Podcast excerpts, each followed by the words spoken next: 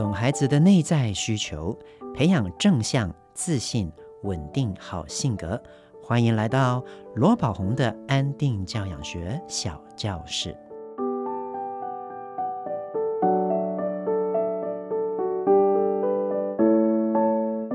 亲爱的朋友，你好，我是罗宝红，欢迎来到罗宝红的安定教养学小教室。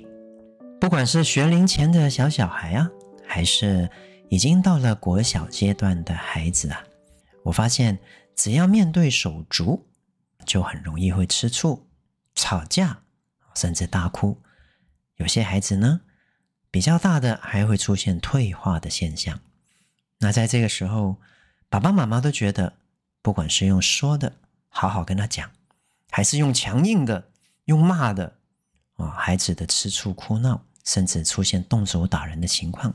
都不太会有改变，那该怎么办呢？让我们今天来听听以下的案例。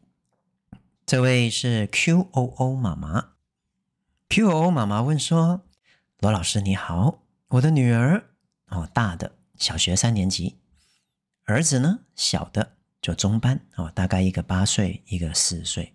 在幼儿园的时候，我女儿就出现一些偏差行为了，例如每天睡觉的时候啊，一定要强。”弟弟最爱的小贝贝。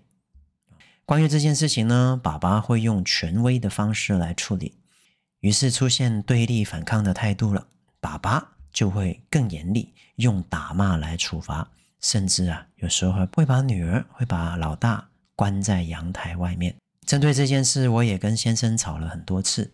在这边，我想先说一下，就是学龄前的孩子啊，其实我们常常都会发现，如果有手足的话。大的那个都会去故意啊，去弄那个小的，来寻求一份或许是一个动物本能获胜的一个成就感。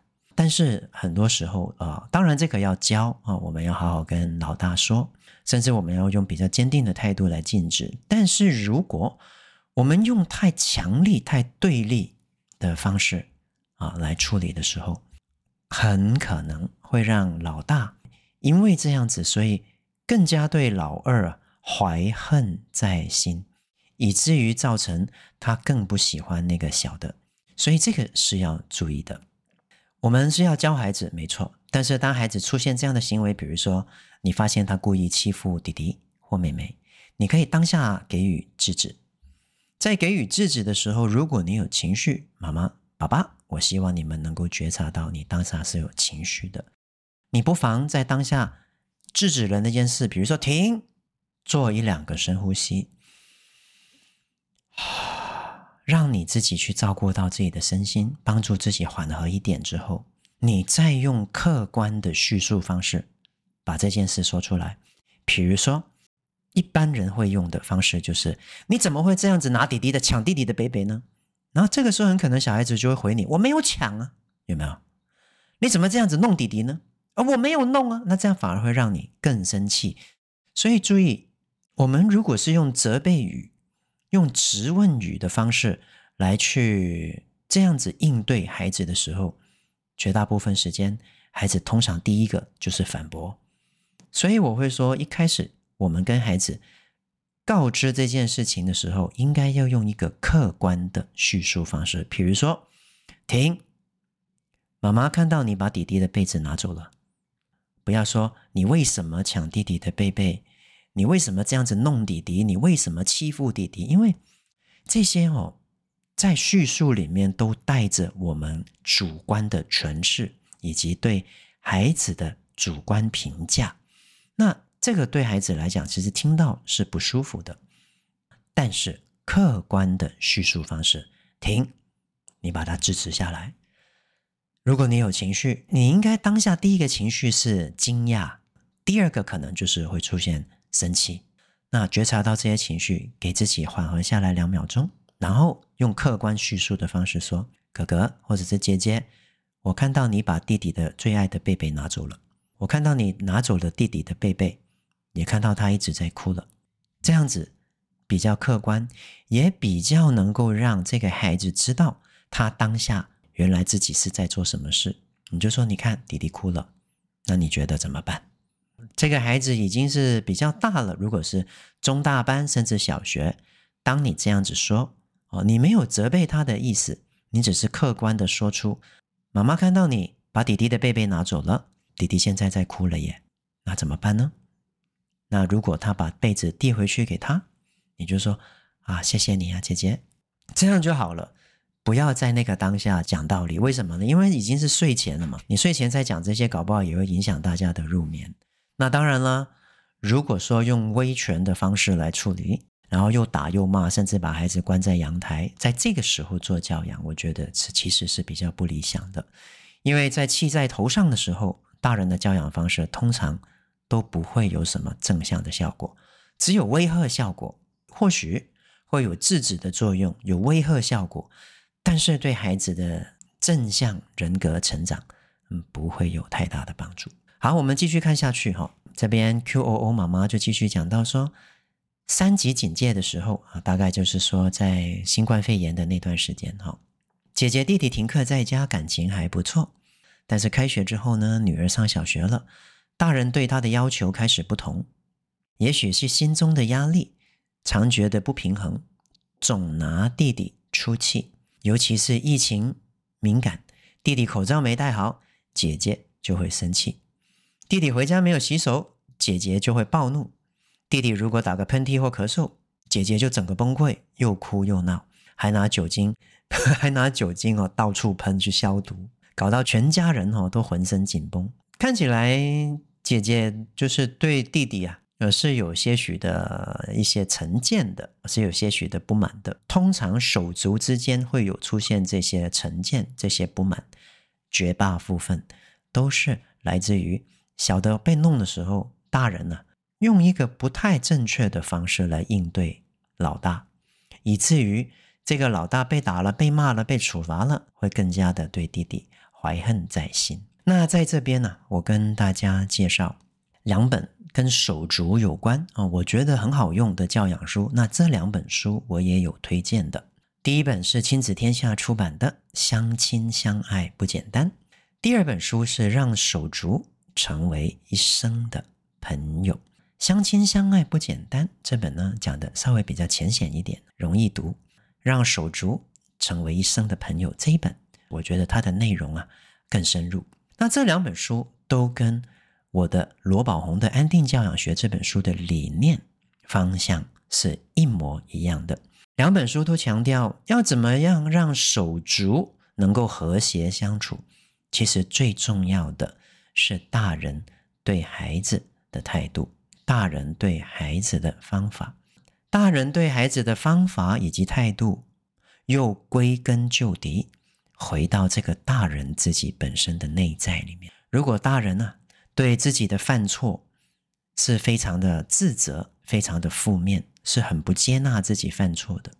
如果大人本身是情绪化的，如果大人呢经常都用主观的评价来看待外界一切事物的，那当手足任何一个人犯错的时候，我们也很容易自然而然就会用充满评价、充满负面、充满指责的态度来去对待那个犯错的人呢、这个才是。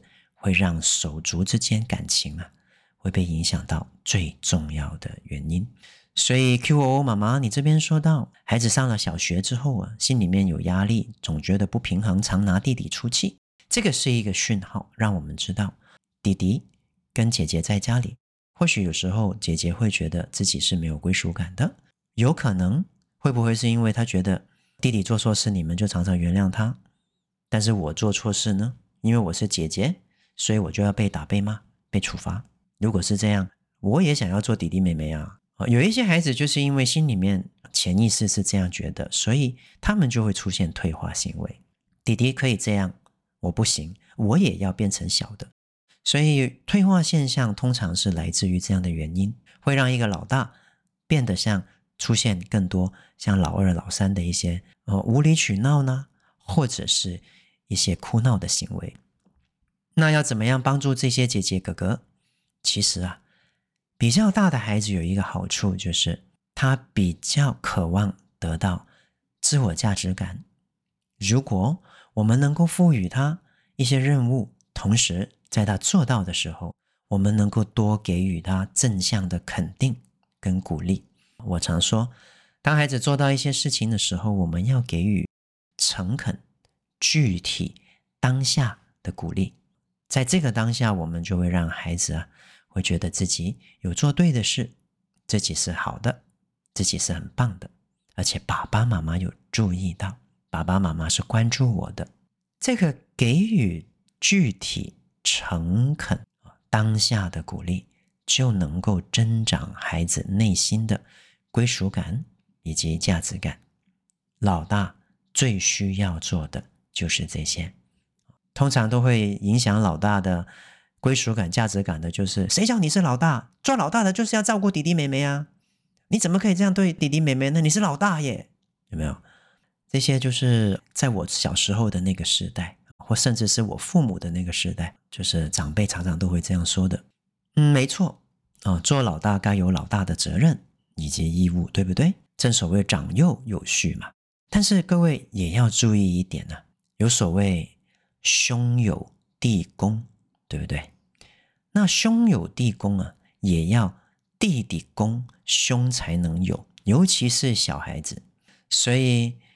我们看到，如果说家里有兄弟姐妹、弟弟妹妹，有时候啊跟哥哥姐姐在玩，不管哥哥姐姐是有意无意，让弟弟妹妹哭了、难过了、哭闹了，如果大人不了解情况之下，或者是就算了解了，也都是一昧的只是指责哥哥姐姐，因为哥哥姐姐不应该欺负弟弟妹妹，那弟弟无形中会感觉到啊，爸爸妈妈是我的靠山。但是哥哥姐姐就会觉得爸爸妈妈不听我，那这样就会造就一个哥哥姐姐内心里面的一个怨恨。讲到这边啊，我非常的感同身受，因为我从小到大是在家里最小的，我上面有一个姐姐，有一个哥哥。那我的父母呢，从小就是护着我啊，因为我是老幺啊，我又长得高锥啊，可爱啊。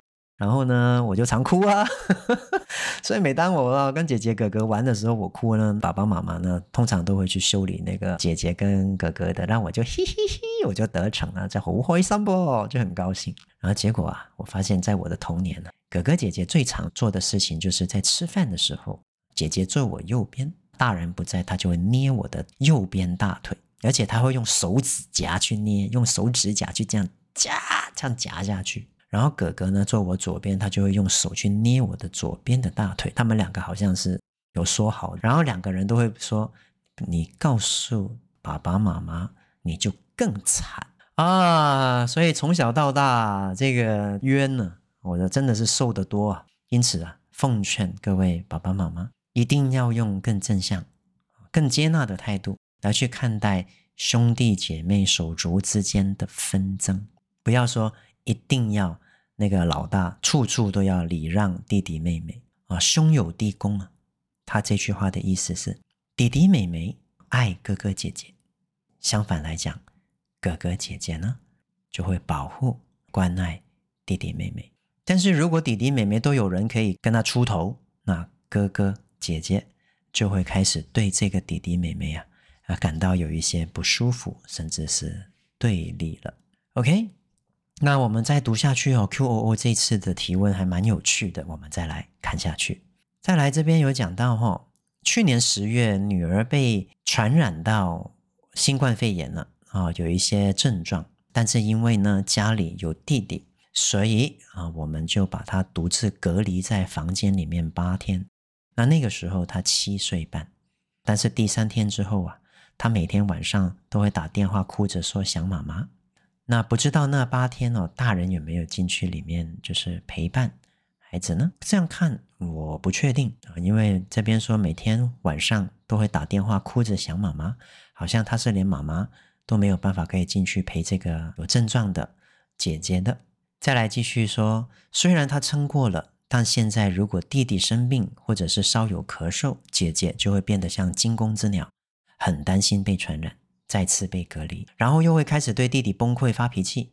我和先生呢，不论严肃说、好好说，这一年多来已经跟女儿沟通过很多次。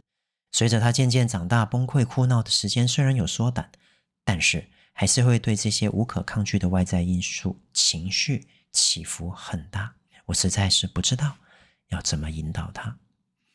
看起来妹妹在这边呢，啊心里面有被惊吓到了啊，有一点点的伤害了。在他被隔离的那段时间，或许他心里面有很多的孤单，有很多的难过。或许他在这八天里面，因为弟弟可以跟爸爸妈妈在一起，但是他不行，所以他也会觉得不平，会觉得生气，更可能他也可能会生气自己，自己为什么要生病？自己为什么不值得被照顾？自己为什么要这么不小心？他可能也会有自责。但是啊，大家一定要了解啊，一个七八岁的孩子心里面有这么多的感受，有这么多的想法，有这么多没有被满足的期待，以及对大人、对弟弟、对自己有这么多的评价，这么小的孩子是都没有办法表达的。你要他说，他也可能说不出来。所以他内心里面会有很多负面的情绪，被很多的观点、想法纠缠在一起，就像一个打结的一个大毛球一样，自己没有办法解开，没办法梳理。疫情结束了之后啊，在过去这一年，他不单只像惊弓之鸟，常常都很害怕被他传染，而且又会开始对弟弟崩溃、发脾气。我想这个都是因为啊，在那个时间累积了很多的负面感受、情绪。想法这些都没有被梳理过啊，情绪没有被释放过引起的，那怎么办呢？在我的罗宝红的安定教养学这本书里面啊，我有特别讲到，针对啊孩子或者是针对大人，我们曾经有过的心理创伤，其实是有一个方法可以帮助我们疏导他的。我们可以找一个灯光美、气氛佳的时间啊，跟姐姐。两个人独处，用一个关爱的态度去跟他聊天。我们开始慢慢的回顾，在疫情的时候啊，当时他被隔离的时候发生了什么事？在那个时候他的感受怎么样？会不会难过？会不会孤单？会不会害怕？会不会生气？如果会生气，如果会难过，生气的是什么呢？他对谁生气？如果是对爸爸妈妈，生气的原因是，如果会生气弟弟，为什么呢？如果会生气自己，又是为什么？当我们能够跟孩子在对话的时候，透过连接他的感受，并且让他诉说，这样的一个诉说方式，就会带来疗愈的效果。我再说一次，这句话很重要。当我们先能够连接孩子的内在，连接他的感受，并且让这个孩子透过连接感受诉说出当时发生的事情、他的看法以及他的期待。这个孩子啊，用这样的方式就会达到一个疗愈的效果。他当时没有说的话能够说出来了，他当时没有被听见的话语被听见了。他当时不被理解的心情被理解了，他会感觉到被同理了。终于有人知道我当时的心情了。妈妈、大人在那个时候做的，只需要做一个有耐心的关爱者、聆听者、引导者，不需要跟他说道理。透过这样的方式引导他，把内心的当时感受、想法说出来。我们就能够帮助他释放情绪。那如果有机会，多在晚上利用一些时间跟他多说几次，比如说一个月，我们多跟他聊个三四次，也跟他聊。自从你上一次跟妈妈说完了之后，你现在想起那件事，还会不会很害怕？你还会生气吗？还会不会难过？还会不会觉得孤单？当然，爸爸妈妈也可以跟孩子道歉啊。那个时候我们都不知道要怎么处理。好好的处理这件事，让你难过，让你受伤，让你害怕了，真的很对不起。我们的诚恳的道歉也会让这个孩子感受到很大的归属感，也会得到很大的疗愈。哦，所以要怎么样帮助这个孩子？我认为做这件事情是必须的。妈妈说，在学校，姐姐是一个热心的好孩子，但是回到家里。却会一百八十度的转变，为什么？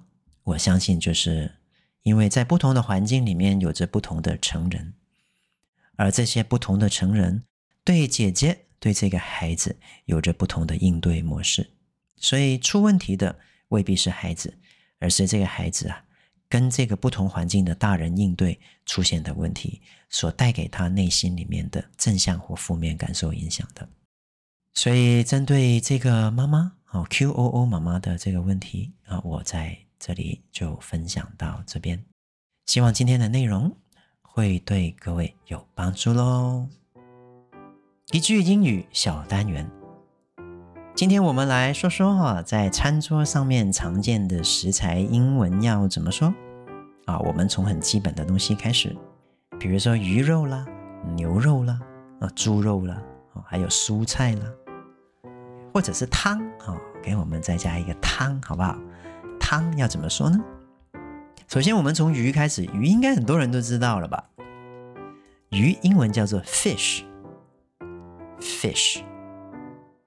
啊，它很简单啊，那千万不要像幼稚园小朋友 fish，OK？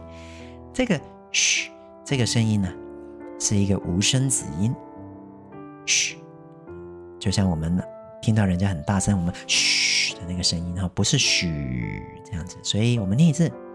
Fish，来吃一些鱼吧。我们可以怎么说？Have some fish。Have some fish，吃一些鱼吧。那牛肉，牛肉呢是 beef。注意它的 e，它是长母音，所以要拉长大概将近一秒的时间。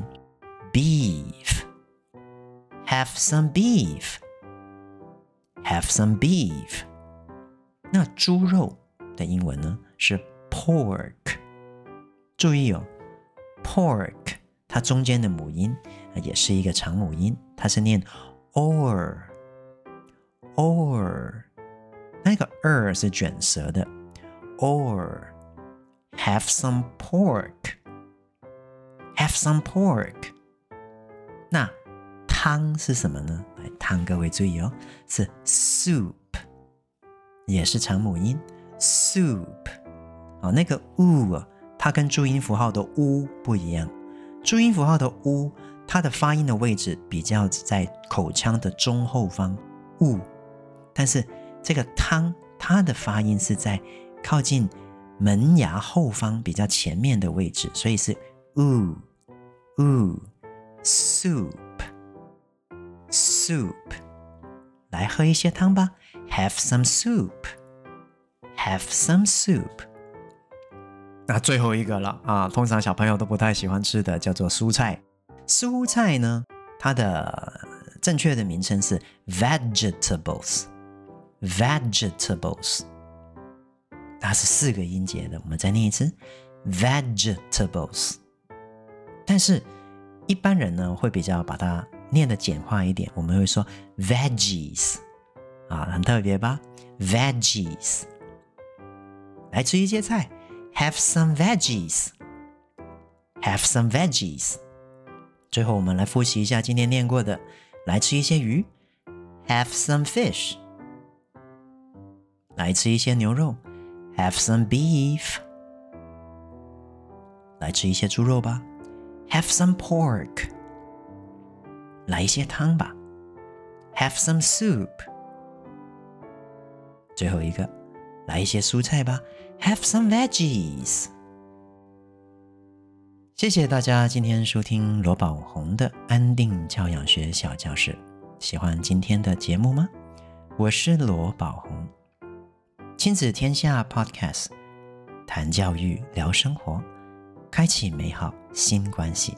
欢迎订阅收听 Apple Podcast 和 Spotify，给我们五星赞一下。对节目有任何的想法，或者有什么教养问题，都欢迎加入亲子天下 Baby Line 向我们提问哦。我们下次再见。